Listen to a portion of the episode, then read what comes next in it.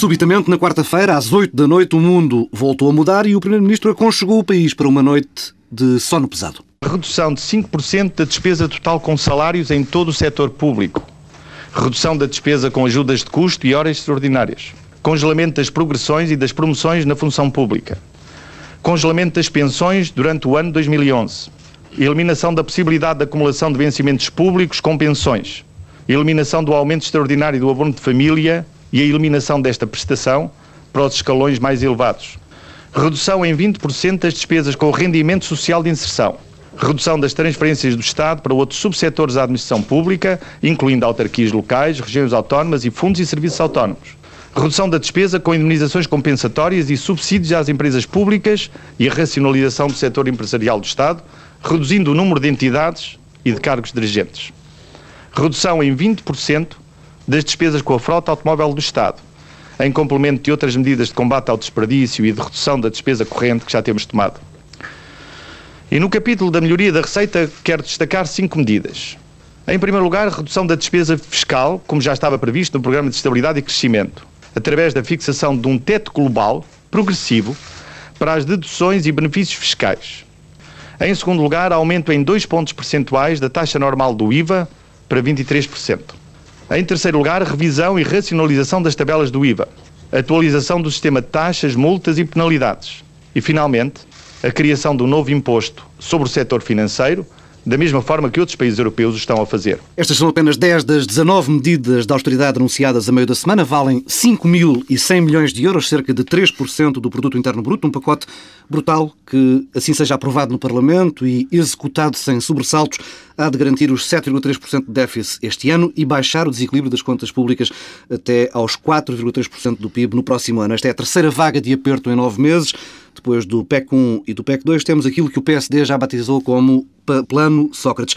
Pedro e Silva, Pedro Marcos Lopes, será que hum, isto vai parar por aqui? Que credibilidade merece este governo que em maio apresentou o PEC 2, classificando-o como definitivo e suficiente, e agora quatro meses depois vem anunciar isto. Pedro Dom Silva. Bem, então começando pela credibilidade, eu acho que uh, ficou uh, definitivamente provado um problema que já vinha de trás, que é um problema de credibilidade nas nossas contas públicas e da nossa política orçamental. eu, eu vou acho... ajudar do governo, não é? Sim, sim, sim. Uh, depois uh, nos ter sido dito uh, que as medidas do PEC 2 eram as necessárias e suficientes, é preciso explicar o que é que exatamente aconteceu para que isso não aconteça. e, portanto, há aqui um problema de transparência na partilha da informação e isso é uma grande limitação do debate público e político uhum. informado sobre este tema. bom, são os, o acordo dos professores que produziu efeitos que não eram estimados, mas então como é que isso é possível? são os submarinos, para parafrasear uh, Teixeira de Santos, que já andam por aí, uh, mas o governo não sabia que este submarino uh, ia andar por aí, que tinha de ser contabilizado em 2010. Mas se não sabia, é preciso dizer que, entretanto, houve qualquer alteração no Eurostat ou onde quer que seja, mas isso tem de ser, uma possibilidade, é? tem de ser explicado. aliás, sobre os submarinos, eu acho que, e digo isto não é uma brincadeira, eu acho que Portugal devia tentar vender os submarinos em segunda mão, mesmo perdendo dinheiro. Uhum. Uh, não, não estou. Uh, acho que é um assunto que deve ser encarado, uma possibilidade que deve ser de facto encarada. Convém não esquecer que o Ministro da Defesa, quando foi da apresentação dos submarinos aqui há umas semanas atrás, disse que era preciso demonstrar muito falámos, bem a sua falámos necessidade. Disso aqui, exato. Que era preciso demonstrar a sua necessidade. Está por demonstrar a sua necessidade e está provado o descalabro financeiro. Propões foi... então acabar com a arma de submarinos? Não, eu, eu, eu, eu, não vi ainda nenhum argumento que explique e que justifique que Portugal precise de submarinos. O que sei é que a NATO acha que nós não precisamos. Uh, portanto, se nós inserimos na NATO e a nossa política de defesa, os, os seus graus de autonomia face à NATO são reduzidos, ainda bem, uh, faz algum sentido termos uma coisa que, o nosso, que a NATO não acha necessária e que tem este impacto orçamental. Não será preferível tentarmos mil, ainda mil milhões de euros. Portanto, uh, mas isto para dizer que há um problema de credibilidade eh, eh, não podemos eh, continuar a aceitar como se nada se tivesse passado e a repetir que o Ministro das Finanças é muito credível, é muito competente. é preciso provar porquê.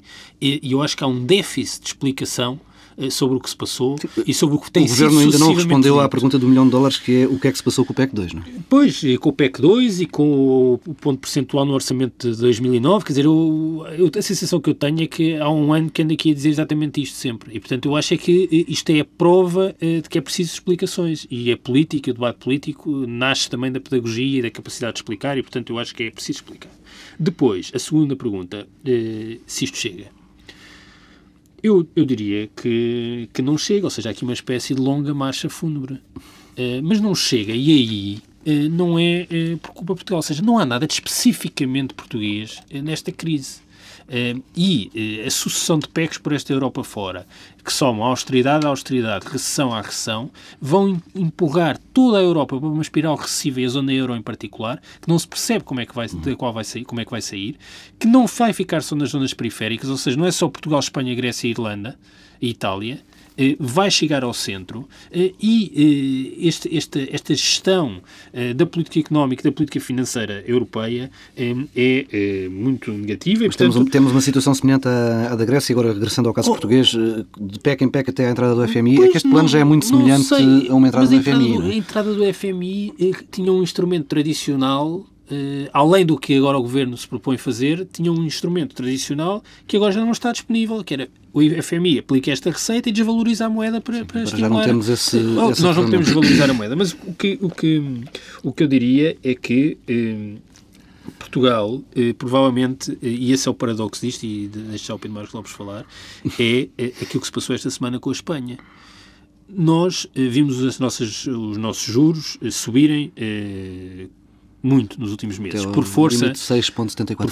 6,6, quase exatamente. 6,74. 74 eh, no princípio da semana ou semana passada. Eh, porquê? Por causa dos nossos desequilíbrios orçamentais. Eh, a Espanha viu o seu rating eh, ser cortado esta semana por força das perspectivas de crescimento económico. Portanto, nós até aqui uhum. tínhamos problemas no nosso financiamento por força dos desequilíbrios orçamentais. Daqui a uns meses vão-nos dizer eh, os senhores vão ter problemas de financiamento porque não vão crescer.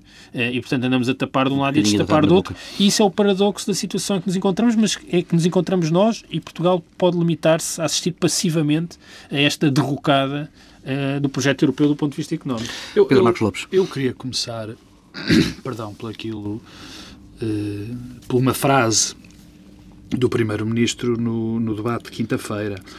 O Primeiro-Ministro disse que o país precisa de confiança. E, de facto, o que aconteceu quinta-feira, eu acho que é relevante, porque demonstrou bem a toda a gente que já não há confiança neste governo. E porquê? Quer dizer, há, há um conjunto de regras democráticas que diz que os, que os nossos representantes, no caso concreto, o governo, indiretamente nosso representante, digamos, tem que dar contas, tem que dar contas dos seus atos. Eu não vou repetir o que Pedro Adão e Silva disse, porque também já o disse aqui várias vezes. A semana passada não disse, aliás, outra coisa, que é o que é que se passou com o PEC 2. O que é que se passou com o PEC 1, porque é que se enganaram no, no, no, no, orçamento de 2009, porque é que se aumentou 3% para agora se diminuir 5%, ou a função pública. Portanto, não vou repetir isso porque isso, enfim, é. é já andamos é às voltas com essa pergunta há umas Já andamos às voltas. O problema, o problema que aqui se põe é da quebra da quebra que existe entre o eleitorado e um governo. Porquê? Porque a democracia não se faz só de eleições, quer dizer, nós não, nós não entregamos o poder ao governo, diretamente, mais uma vez digo, e depois dizemos, nas próximas eleições logo vemos. Não é assim que as coisas funcionam. O, os cidadãos numa democracia têm direito a ser respondidos e têm direito a, a saber a cada momento para onde é que se vai e o que é que se está a passar. Isso é fundamental no jogo democrático. Fundamental. Senão uma democracia começa-se a parecer muito como uma autocracia. E não é esse o caso. Quinta-feira, o Primeiro-Ministro foi quase ridículo. O Primeiro-Ministro foi perguntado pelo menos cinco vezes, pelo menos, que eu tenha contado. A dada altura, os deputados desistiram. É? O que é que se tinha passado com o PEC 2? E o Primeiro-Ministro, pura e simplesmente, não respondeu. Não respondeu. Houve, de resto, diversas perguntas. Não respondeu, mas essa é mais importante. Porque, quer dizer, porquê é que é mais importante? Porque nós vamos ter agora um pacote de austeridade muito duro, que provavelmente é necessário, provavelmente é fundamental face ao que se está a passar. Mas nós temos que saber o que é que está para trás. Porque senão não há ligação nenhuma entre os cidadãos, entre os eleitores e o governo. Mas há uma coisa que ainda pode ser mais grave. Há duas hipóteses. Ou o Primeiro-Ministro não quer dizer, porque sabe foi de uma incompetência completa à governação até aqui, ou não quer dizer, ou há uma, uma hipótese ainda pior. É que pode não saber. E que essa circunstância, é essa hipótese é que ninguém até que pode não saber. Eu, francamente, acho que não. A dada altura, acho que não. Porque tantas vezes respondido, porque pode dizer perfeitamente: olha, correu mal aqui, nós enganamos aqui nestes milhões todos, isto não aconteceu, fomos, fomos nabos, mas agora tem que ser isto. Há uma possibilidade dele nem sequer saber. E o Primeiro-Ministro, é bom que se diga, faltou ao respeito aos portugueses. Faltou nitidamente. Quinta-feira. Não se pode deixar umas respostas. Quer dizer, não, tu não podes pedir um sacrifício deste género. Sem explicar. Como pediste no PEC 2 e não explicar. Agora, passo isto. O Pedro disse aqui uma coisa que eu não me parece seja correta. O Pedro disse que em relação, enfim, em relação a estas medidas que vão ser uh, uh, levadas a cabo, que Portugal não tem uma especificidade que seja diferente neste momento face aos outros parceiros europeus. Não, não é especial, é a crise não tem nada de especificamente português. Não, não, pois, não, então é mesmo isso, muito obrigado. A crise não tem. Bem, é claro que tem, na minha opinião. Claro que há aqui uma consequência. Por exemplo, está-se a pegar muito no caso da, da, Irlanda. E porque é que as medidas não tiveram? A Irlanda vai ter um déficit de 31 30, ou 32%. 32%. É? 32%. Aí há uma coisa muito específica irlandesa também há uma coisa muito específica irlandesa, que foi o problema da falência do sistema financeiro, do sistema bancário, que estava exposto de uma maneira inqualificável ao subprime e tudo mais, e o Estado irlandês teve que, pura e simplesmente, nacionalizar aquilo tudo. Se não de facto, se não de jure, é pelo menos de facto. Portanto, vem dali o problema. Só que Portugal, por exemplo, nos últimos 10 anos, os nossos crescimentos económicos, e só para ir aos últimos 10 anos, é para não nos alargarmos, porque a dada altura a culpa disto já é do Dom Afonso Henriques, quer dizer, não vale a pena o nosso crescimento tem sido muito débil. Sim, mas a raiz, super a raiz desta crise, a situação que nós enfrentamos não tem a ver com isso. Não, seja, oh, oh, há uma crise eh, estrutural europeia Pedro. que se reflete de modo assimétrico Pedro. no conjunto das economias europeias. De forma assimétrica, claro, como é evidente. Claro. Agora, e qual, é, e qual é que é o... E porquê é que não é a mesma coisa aqui que é nos outros lados? Porque, de facto, nós temos nós temos. o Luciano Amaral, num excelente uh, ensaio que, que, que, publicou para a Fundação Francisco Santos, dizia, dizia que nós temos um, há um consenso em Portugal que era o consenso do Estado Social. E há um consenso. Agora, o problema é que nós... demasiado, não, demasiado depressa no, no, não, no Estado eu não sei se é demasiado. eu não sei se é demasiado ou não, porque eu não acredito que haja um... Que, eu não acredito que haja um português, ou a grande maioria, que não acredite no Estado Social hum. e no modelo, enfim, entre aspas, da social-democracia europeia dos últimos 50 Sim, anos. A convergência com o resto da Europa na, na questão do Estado Social Ora não foi bem, acompanhada pelo crescimento ora bem, da economia. É que nós não temos um crescimento económico, nós não produzimos dê por onde der, arranje os argumentos que se arranjarem, seja por causa, eu não vou entrar nesta diatribe que acho que não, não vale a pena, se o Estado é demasiado, se o Estado eh, asfixia. Não, quer dizer, neste momento, neste momento não interessa. O facto é que nós não temos dinheiro e não fomos capazes de gerar o dinheiro Mas para que isto aconteça. Social, não podemos achar que Sim, toda não. a despesa pública é oh, Pedro, social. exatamente. Sim, não, é. tens toda a razão. Eu, eu, eu, aliás, eu disse que o termo eh, tinha Nós que ser mais abrangente. Nós no Estado Social, por favor. Quer Sim, ainda, ainda não... Bem, Nem é, nada que se pareça. Pedro, estamos completamente estamos a uma distância. Que Pedro, podemos depende... ter convergido na despesa pública, que é uma coisa completamente Ora bem, diferente. Isso, bem, isso é, ainda é pior. Isso é pior. Não, são coisas diferentes. Ou seja, Mas não vale a pena... Em, em porcentagem do PIB. É nomear o Estado Social, ou seja, a despesa social, como a responsável pela situação Não, eu não estou a dizer isso. Eu não estou a dizer isso e fui muito claro. Eu não estou a dizer isso é muito claro. Há vários itens, e se me permites da resumo daquilo que tu disseste, em que o nosso, partes do nosso Estado Social são tão boas ou melhores, prestam melhores serviços do que muitos outros países que também têm esse modelo. E noutros provavelmente não. Isso estamos perfeitamente de acordo. Agora, há um conjunto de, de coisas, um conjunto de serviços, um conjunto de, de proteções, uh, algumas, outras não, é evidente, que nós não criamos. Nós não conseguimos criar riqueza para elas. Nós não conseguimos criar. E o Pedro utilizou o termo melhor para esta despesa. Nós não ganhamos, nós não produzimos riqueza para ter este nível de despesa. Isto é a nossa é especificidade. Então, quer dizer, mas, sem, Pedro, mas... sem querer parecer eh, estar sempre a dar esse exemplo, mas como é um exemplo eh, financeiramente muito significativo, nós não produzimos riqueza para comprarmos dois submarinos. Muito bem. Pronto, claro, é, é, não vale a pena é achar que o problema da nossa crise é, é o Estado Social, social sem okay. sequer definir o que temos é o Estado ir, Social. Temos que ir, temos que ir Pedro, já vamos, já vamos Quando nós dizemos, deixa-me só acabar, quando nós dizemos, e tu dizes, muita, dizes, dizes isso muitas vezes, e é evidente, que a nossa despesa, bem pelos vistos não era tanto assim, é praticamente inelástica. Não, mas claro, não é tanto assim. E é dentro dessa, e dentro dessa, dentro dessa empresa, dessa despesa praticamente inelástica, nós sabemos que salários e, e pensões são grande parte dela, aqui qualquer coisa Mas salários é o Estado Social também? Oh Pedro, infelizmente também tem sido. Porque, não, sabes porquê? Mas, mas eu explico. Não, mas eu explico. Posso explicar? Posso explicar? Salários dos polícias é que, e dos desculpa, militares não, e dos não, juízes. Não, não é isso. Isso é demagogia, Pedro. Não, desculpa, não é isso. Não é isso, Pedro. Não é isso. Não é isso. O facto. E das pessoas estão na repartição Pedro, de finanças. Deixa-me é acabar. Não, deixa-me acabar que eu digo. Não, deixa-me acabar que eu digo onde é que eu quero chegar com esse raciocínio de, de, dos salários também contarem muito.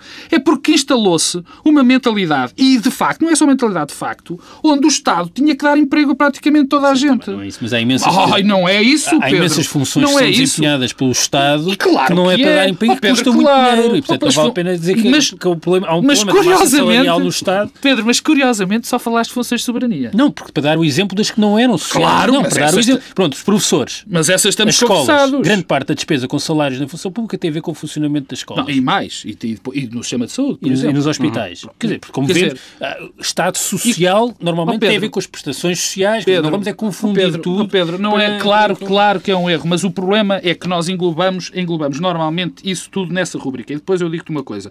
Tu, quando queres comparar o peso que tem a questão do ensino, do, do, do ensino obrigatório o peso que têm os professores na saúde com aquilo que é gasto nas funções de soberania, não queres. Sim, está bem, mas não, mas, não se não pode é. abranger Temos que- Mas temos só que- dizer uma coisa sobre a natureza. da- Muito rápido. Só uma coisa que tem sido muito repetida. Já vai eh, metade do tempo.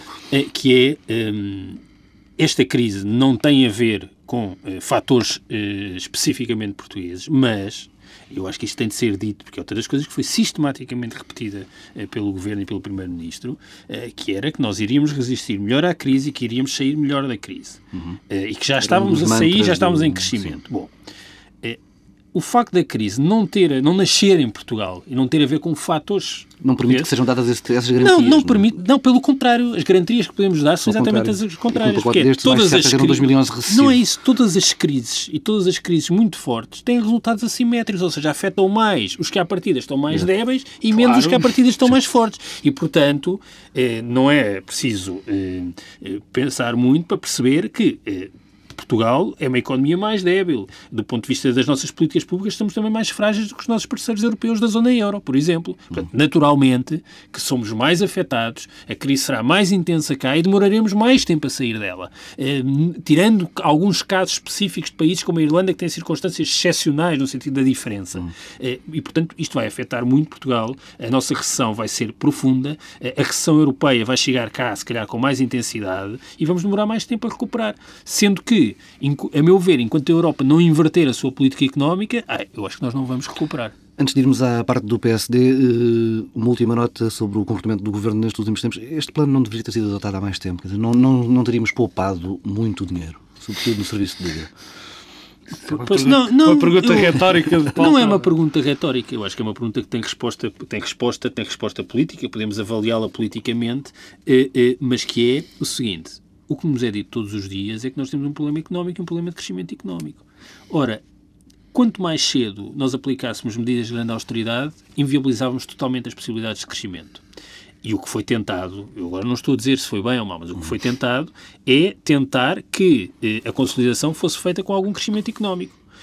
Eh, os mercados não permitiram, no, no sentido dos juros que fixaram. Eh, provavelmente porque eh, no- nós destacámos-nos do grupo de países eh, com os quais partíamos. Ou seja, ao mesmo, enquanto a Espanha, a Irlanda eh, e a Grécia aplicaram medidas deste tipo muito mais cedo, nós não o fizemos. Ao não o fazermos, estamos a ser comparados com países que estão a fazer outra coisa. Agora, eh, eu diria eh, que teria sido muito mais inteligente se o conjunto da Europa tem conseguido manter pacotes de estímulo à economia coordenados. Agora não vale a pena achar que algum país isoladamente pode fazer. Agora isto vai-nos empurrar para um beco sem saída eh, e vai-nos acontecer daqui a uns tempos o que agora aconteceu à Espanha, que é dizer os senhores não vão crescer, não vão pagar. Não vejo como é que é possível fazer consolidação orçamental eh, num cenário de recessão económica como aquele que vamos viver. Não vejo... Mas é o que vai ser tentado. Pois, mas eu não vejo como é que, não vejo como é que isso acontece. Qual é, o, qual é, quer dizer, é, é- alternativa. ó- ó- ó- ó- ó- eu, eu quero chegar aqui ainda à parte do crescimento económico, mas para fazer, para, para responder, para tentar responder. Quer dizer, como é que se quer fazer esse crescimento? Nós só temos duas maneiras. Através do consumo privado e do con- consumo público, já se sabe que não, não é? Não vai haver investimento público, vai descer o consumo público. Consumo privado, é evidente, também vai descer, não é? Sobem os impostos, vai descer. E depois é as exportações. Não estou a ver como as economias Não sei como é que a exportação, não sei como é que as exportações, com as economias como estão, sabendo nós que os nossos principais parceiros estão- exportadores, importadores, digamos assim, particularmente não estão particularmente bem, como dizes, quer dizer, não percebo de onde é que se vai. E Estamos a Eh, exportar coisas, submarinos, lá está. Queres, queres exportar os dois Não, submarinos? não, não, não, estão a exportar, é que os submarinos são exportados Eu- da Alemanha. eu não queria- Mas é que eu claro, acho, eu- eu, desculpa, claro. é que isto é talvez o exemplo mais claro e paradigmático do drama em que vive, Não, ó, Pedro, eh, vive a eu, Europa. eu não queria, eu não queria ir aos submarinos porque queria falar antes de, de algo que aqui tu disseste, mas enfim, já que estás tão, tão impetuoso com os YouTube, deve ser por causa dos YouTube, de virem cá dos submarinos. Quer dizer, é preciso algum cuidado na análise do problema dos submarinos. Ah, o Pedro diz que nunca viu, não, não conhece nenhuma razão política, nenhuma Uma razão razão estratégica. estratégica. Não é verdade. Havia e foram expostas razões. Sim. Porque nós temos uma grande costa, porque temos um déficit brutal de controle da nossa Com costa. submarinos. Com Os submarinos. submarinos, claro que fazem isso, Pedro. É para isso que eles foram comprados. Não foram, não foram comprados porque alguém se lembrou, é pá, que giro que é ter submarinos. Pelo amor de Deus. por acaso, não quanto a isso, Tenho tenho dúvida. dúvidas que não seja assim havia, havia um projeto. Quer dizer, quando ele foi decidido comprar projeto. submarinos, não, era, não, eu já o disse, lá estás tu, terrorista. Quando Não, dá para o mas terrorismo, não é terrorismo. com- Há imensos desculpa, argumentos controlar a contrários que costa. dizem controlar a costa faz-se melhor Pedro, com lanchas Pedro, mas as rápidas. decisões não- não- políticas, não- ó Pedro temos- Adão e Silva, as decisões políticas são assim, há sempre pós e contras, e alguém acha, Este quando tem a são- decisão não, isto é um política, acha mais Enquanto próximo. temos submarinos, os patrulhões continuam Uh, bom, mas uh, quando partimos, há bocado, quer dizer, partimos sempre das mesmas condições e a questão do crescimento económico e se estas medidas vão, vão ajudar. Eu insisto naquilo que disse. Insisto naquilo que disse. É evidente que estas medidas vão provocar recessão. É evidente também, a mim parece-me evidente que estas medidas são inevitáveis, mas há uma coisa que nós não nos podemos esquecer. Quer dizer, nós, nós portugueses, nós eh, eh, como comunidade, temos que fazer uma grande reforma, quer dizer, toda a gente brinca agora, vem lá vem estes tipos a dizer que têm as grandes reformas. Está provado, mais do que provado, que temos que fazer uma grande reforma naquilo que são as nossas funções do Estado, o que é que o Estado quer assegurar, como é que vai ser o apoio ao tecido produtivo, quais são os papéis dos privados, quer dizer, há uma coisa que nós sabemos. O nosso modelo de desenvolvimento nos últimos 10 anos não funcionou. Não funcionou. Nós não estamos no mesmo nível que os outros. Estamos expostos aos mesmos problemas, mas não estamos, não, não, não estamos no mesmo nível que os outros. Nós não podemos comparar, voltando à Irlanda. A Irlanda teve crescimentos absolutamente espantosos nos últimos 10 anos. Nós nunca tivemos aquele tipo de crescimento. Nunca tivemos aquele tipo de crescimento. Portanto, dizer que estamos todos no mesmo patamar não é verdade, porque nós temos que fazer muito trabalho de casa para chegar a um patamar. E é evidente que não vai ser Vamos agora. eh, recentrar na, questão política. O PSD tem margem para... Isto é política. Isto é mas- política, Paulo. Vamos... eh, o PSD tem margem para não viabilizar o Orçamento de Estado? Pedro Marcos Lopes. se o PSD tem margem para não viabilizar, eu acho que a margem que o PSD tinha eh, está mais apertada. Eh, há aqui também, houve, houve durante estas semanas um- uma, uma, enfim, aquelas coisas que se fazem, é normal, os falatórios sobre, sobre, as, sobre, sobre as posições. Eh, Critica-se agora. Eu, tenho ouvido coisas absolutamente lancinantes.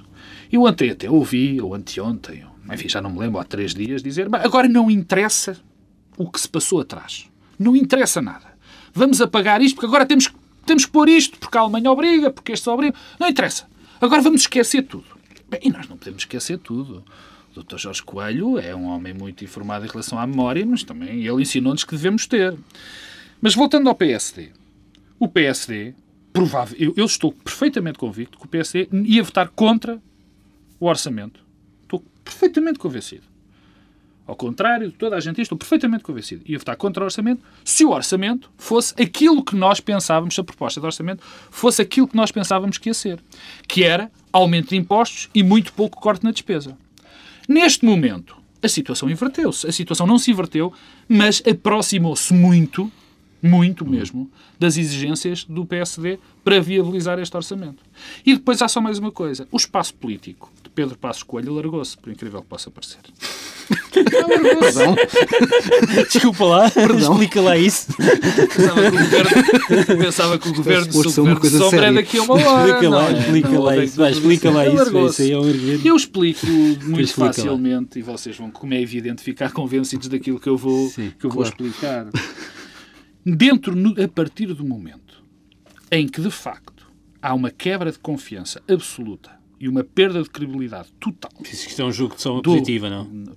Posso acabar? Já, tu riste antes de ele saber o que eu vou dizer. Não, Já não. Estás, a, estás a ver o terrorista que estás a transformar Pedro Adão e Silva. Não, a partir do momento logo. É a partir do momento em que José Sócrates tornou perfeitamente, se descredibilizou face aos portugueses, a partir do momento em que a laço de confiança que existia entre ele e os portugueses se quebrou, a partir do momento em que ele não dá respostas aos portugueses sobre as suas ações, o espaço político, obviamente, deixa-me Então é tal e qual acabar. o que eu achava que ias Eh, Estás a dizer. ver? Muito bem. Não, não. A partir desse momento, é evidente que há mais margem para Passos Coelho voltar atrás naquilo que disse nos impostos. Há uma, Isso é evidente. há uma asserção, Pedro, há uma Ah, estão a ver muito como vocês conhecida- precipitaram Há uma asserção muito conhecida na política que é a política tem horror ao vazio, mas eu acho que há um dia em que escolhe mesmo o vazio. Ehm, eu, Ao diabo. eu, eu acho que, quer dizer, há um drama eh, por cima destes, destes dramas todos eh, que as pessoas eh, sentirão e já estão a sentir e que, que temos estado a falar, que é um drama político. Tenho muita dificuldade em compreender o que é que Pedro Passos Coelho tem feito desde, desde maio. Qual é exatamente que- a estratégia? Acho que a estratégia é insólita, é excêntrica. Pedro Passos Coelho foi demasiadamente definitivo e colocou-se numa posição em que perderá sempre a face. Eh, e perde a face e, portanto, não é como se, degradando-se a credibilidade do Primeiro-Ministro e mais do Primeiro-Ministro, ele capitalizasse. Peço imensa desculpa, não é assim. Mas sabes que isso Pedro Passos acontece a Coelho- maior parte das vezes. Pedro Passos. Coelho eh, conseguiu eh, fazer uma sucessão de disparates desde maio que encurralou a posição do PSD sem qualquer necessidade. Foi demasiadamente definitivo e, portanto, se não viabilizar o orçamento, está a jogar póquer com o país eh, e pode eh, ser, de repente, responsabilizado por uma situação eh, financeira muito grave. Portanto, a culpa vai ser de Passos Coelho. Não. se As coisas estão assim. Culpa Não, quem é? oh, oh, Pedro, não é isso que eu estou a dizer. Estou-te a é. dizer que, eh, numa situação em que o governo está numa situação muito débil, não percebo por que razão é que Pedro Passos Coelho se foi colocar na posição em que se colocou. Porque terá como consequência, se não for viabilizado, ai, não tenham dúvidas que ele será responsabilizado. E rapidamente será um dos responsáveis pela crise. E, portanto, e se viabilizar? Peço imensa desculpa. Já perdeu a face. Portanto. Por que razão? É que a vai- questão é bem, o que é que levou, um plano- o que é que levou Pedro Passos Coelho a colocar-se nesta posição? Mas para quê que ele precisava de fazer isto? Para que é que ele precisava de se colocar numa posição em que perderá sempre a face, faça o que aconteça, faça o que fizer e aconteça o que acontecer? Isso é uma incógnita, todo este processo. Ganha as eleições internas com uma maioria sólida. O governo está num contexto económico e social dramático. O primeiro-ministro tem um problema eh, eh, sistemático de credibilidade política por variadas razões. E Pedro Passos Coelho consegue chegar a outubro numa posição em que, para viabilizar ou não um orçamento, sai perdedor. Um orçamento que é ultra penalizador para os portugueses. Isto é eu eh, o problema. E, portanto, eu diria, eu diria que há aqui, eh, eh, há aqui um problema que é temos hoje, não é só a crise económica e social e as dificuldades financeiras, temos hoje um país que se sente politicamente abandonado. E por todos. E, portanto, não se pense, ah, e tal, está muito mal e, portanto, a oposição naturalmente fica e capitaliza. Já passou essa fase Já, já. já passou essa fase. Pode ganhar.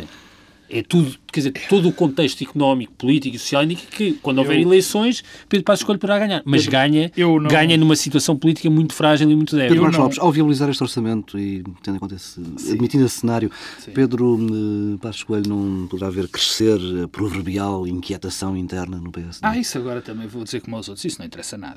E de facto isso não interessa nada. Eu, Deixa-me dizer uma coisa. Eu eh, eh, não cometeria o, o, o autêntico impropério de achar que o Pedro Adão e Silva, porque já o ouvimos todos no princípio do programa, mas imagina que alguém começa agora a ouvir o programa e ouve, e ouve começa por ouvir o Pedro Adão e Silva dizer assim: Bom, Passos Coelho vai ser responsável, Não foi isso vai que ser eu disse, responsabilizado. Não foi isso que eu disse. Pedro, Pode foi. ser também responsabilizado. Pode ser responsabilizado se a situação económica se degradar. Tens dúvidas se não for aprovado um Pedro, orçamento posso, que o posso, não viabiliza posso, que ele será responsabilizado? Agora, quer dizer, fazer essa afirmação, fazer essa afirmação é, é quase assustador.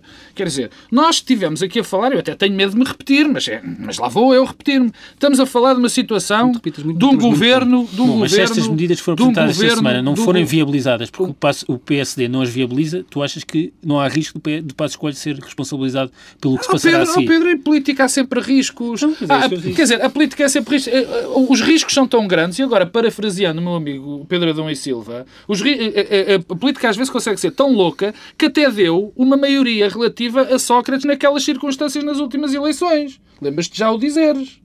Não é? Quer dizer, é a política, a política pode ser uma coisa fez perfeitamente campanha, é? louca. A política pode ser, e de facto, eu também acho que as pessoas podem ser afetadas por um clima de loucura geral e achar que a culpa da situação e Não do é a orçamento não passar é de Pedro Passos Coelho. Agora, É aí vem. Co- uh, Pode ser, quer dizer, eventualmente, que a loucura pode ser total.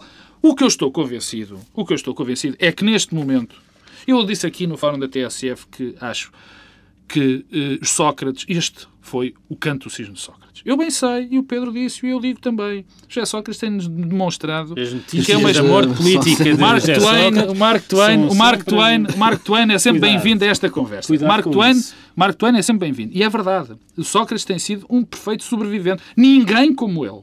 Ninguém como ele, no, a não ser talvez Santana Lopes, ninguém como ele tem sobrevivido a tanta coisa. Coisas justas e coisas muito injustas. Mas particularmente às coisas justas. Ele tem sobrevivido. Justas, ou seja, eh, más decisões políticas, má, má governação. Ele tem sobrevivido a tudo isso. Agora, há uma coisa. Neste momento, a credibilidade acabou. Acabou. Eu não acredito que ele consiga sequer apresentar-se eh, de uma maneira enfim, clara e, e, e, de cara lavada nas próximas eleições. Eu sei que os políticos têm uma grande capacidade de o fazer, mas eu não acredito. Agora, mas eu não quero fugir à tua pergunta do, da, da, oposição interna. Eu, eu, não, eu acho que a, posição, a oposição interna não tem grande margem de manobra neste momento do PSD. Para já, porque não tem aparecido. O facto é que não tem aparecido. Ainda? Depois, ainda, claro, não tem aparecido. E depois, uh, uh, ainda não ouvi uma única voz Ainda não ouvi nenhuma única voz, a não ser aqueles que já foram uh, ex-dirigentes do partido, ex-presidentes do partido e que, enfim, tiveram mandatos absolutamente extraordinários à frente do partido, não é? Uh, eu tenho, tenho muita consideração pessoal pelo Dr. Marcos Mendes e pelo Marcelo Rebelo de Sousa, mas Marcelo Rebelo de Sousa e Marcos Mendes a darem a tática a Passos Coelho dá-me vontade de rir, não é? Porque foram pessoas que perderam o partido da maneira mais inglória possível e foram pessoas que, no fundo, viabilizaram que Portugal tivesse uma governação socialista boa ou má durante muito, durante muito tempo. Eu não dou crédito a essas vozes como oposição interna. Agora, quer, uma coisa que eu sei do PSD, que todos nós sabemos, quer Passos Coelho viabilize o orçamento, quer Passos Coelho não viabilize o orçamento, ai, vai haver sempre oposição interna. Pedro Silva, como é que Cavaco Silva chega ao final desta semana? Chega bem.